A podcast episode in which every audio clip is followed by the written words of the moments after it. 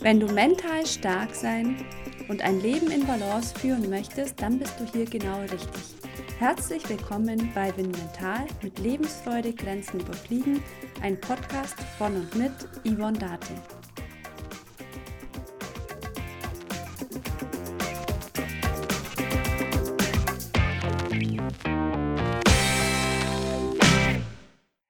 Ich freue mich, dass du wieder mit dabei bist beim Win Mental Podcast nach der Sommerpause, die bei mir dieses Jahr etwas länger ausgefallen ist, denn das Wetter war doch sehr gut und ich bin sehr viel zum Gleitschirmfliegen gekommen, auch zum Tandemfliegen.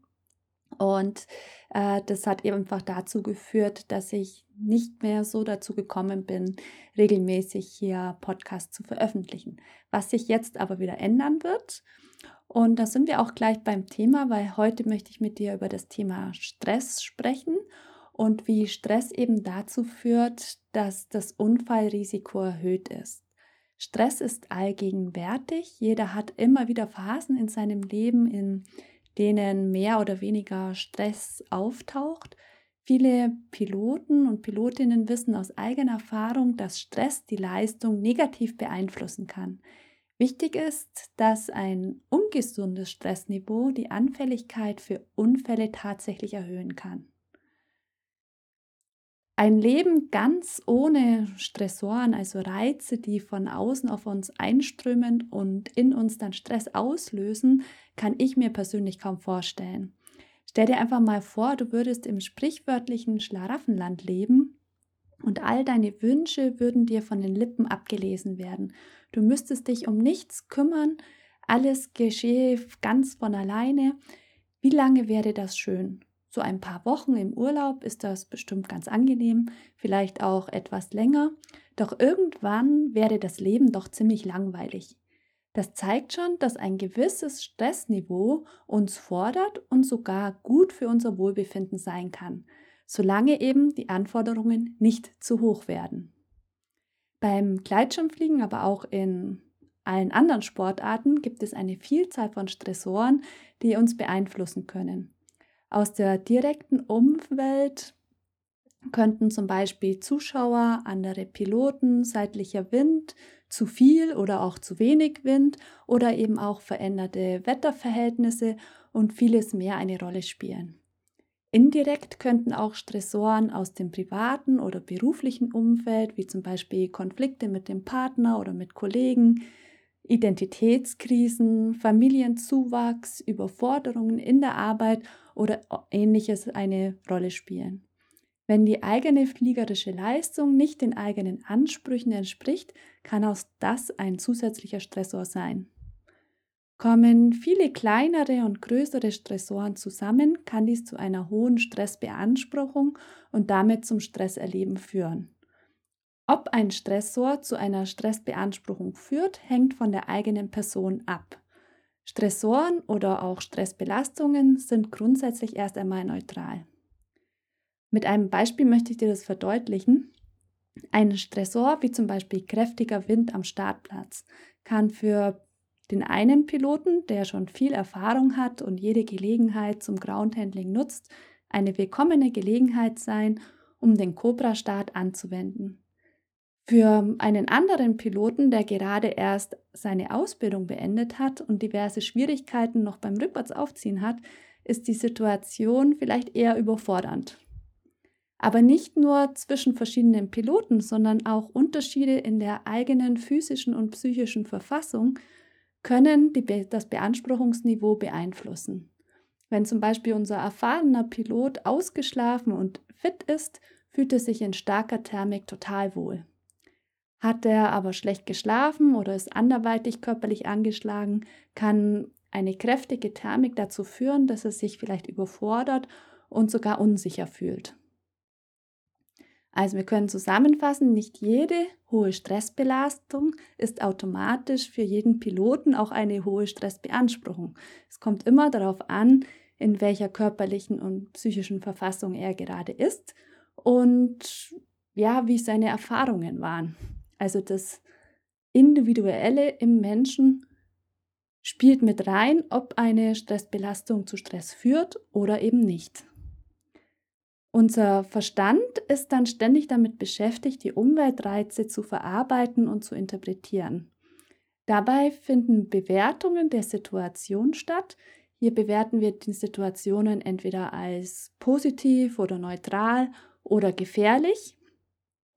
Und wenn eine Situation als gefährlich beurteilt wird, und dabei muss die Situation nicht gefährlich für unseren Körper sein, sondern es reicht auch, wenn wir feststellen, dass eine Situation gefährlich für unser Image ist, dann findet eine zweite Bewertung statt und da wird abgewogen, ob wir genug Ressourcen haben oder Bewältigungsstrategien haben, um die Situation zu meistern.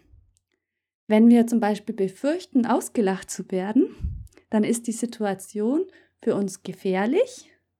Und wenn wir dann eben auch noch feststellen, dass uns die Flugpraxis fehlt oder ähm, wir die Fähigkeiten einfach nicht haben, diese Situation jetzt zu meistern, dann entsteht Stress. Manche Piloten und Pilotinnen verstärken die Stressbelastung noch, indem sie sich selbst noch mehr Druck machen. So möchten einige vielleicht besonders perfekt starten oder landen oder sie möchten nicht als Startplatzblockierer gelten und möglichst schnell starten oder sie sind einfach ungeduldig und warten, können gar nicht erwarten, bis sie an der Reihe sind.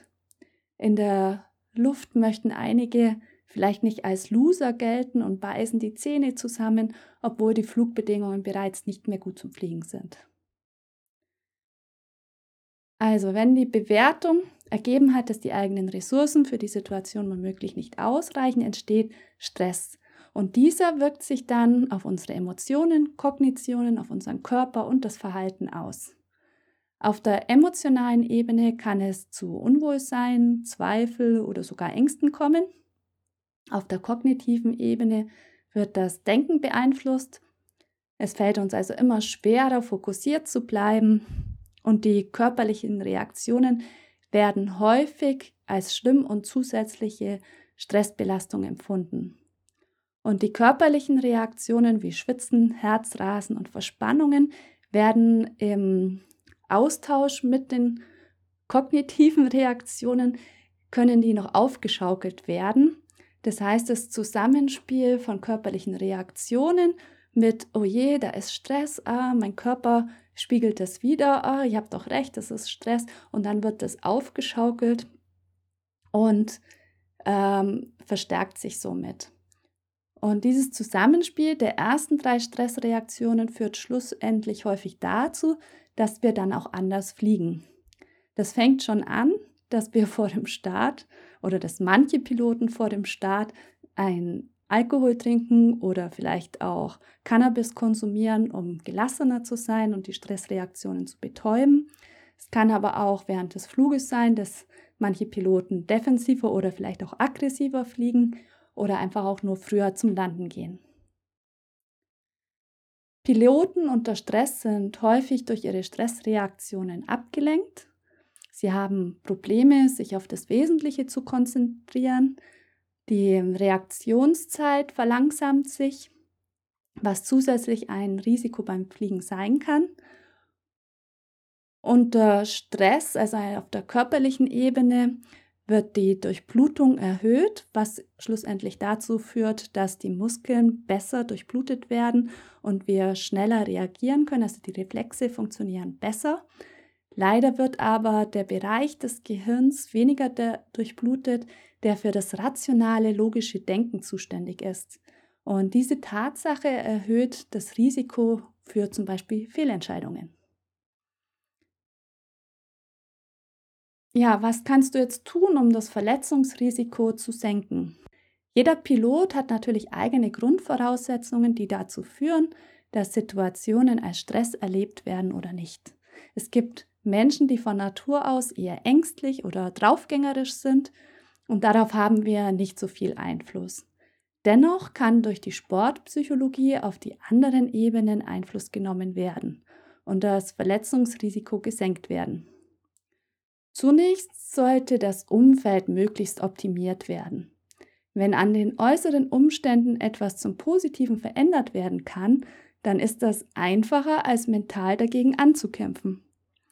So ist es beispielsweise einfacher, bei einem Streckenflug eine Windel oder ein Urinalkondom zu benutzen, als mental den Druck der Blase zu unterdrücken. Als Pilot ist es wichtig, die eigenen Stressoren im Umfeld zu erfassen, damit diese im Anschluss optimiert werden können. Wenn die äußeren Umstände optimiert sind, dann ist der nächste Ansatzpunkt, die eigenen Motive und Ziele zu klären.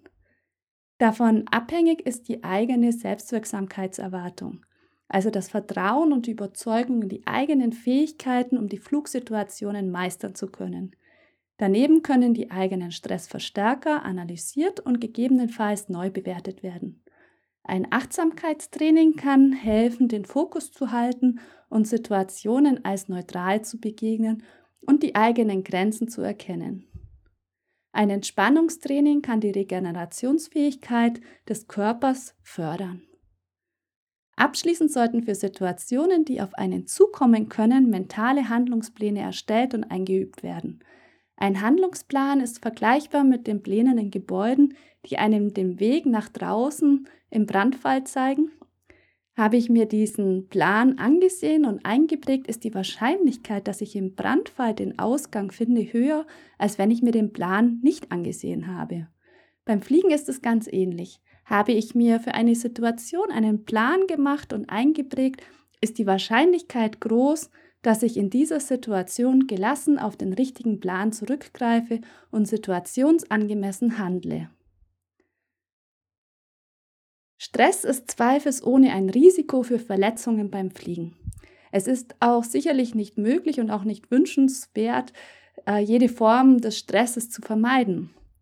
Allerdings kannst du vieles machen, um deine Stressbeanspruchung positiv zu beeinflussen, damit es eben nicht zu Unfällen führt.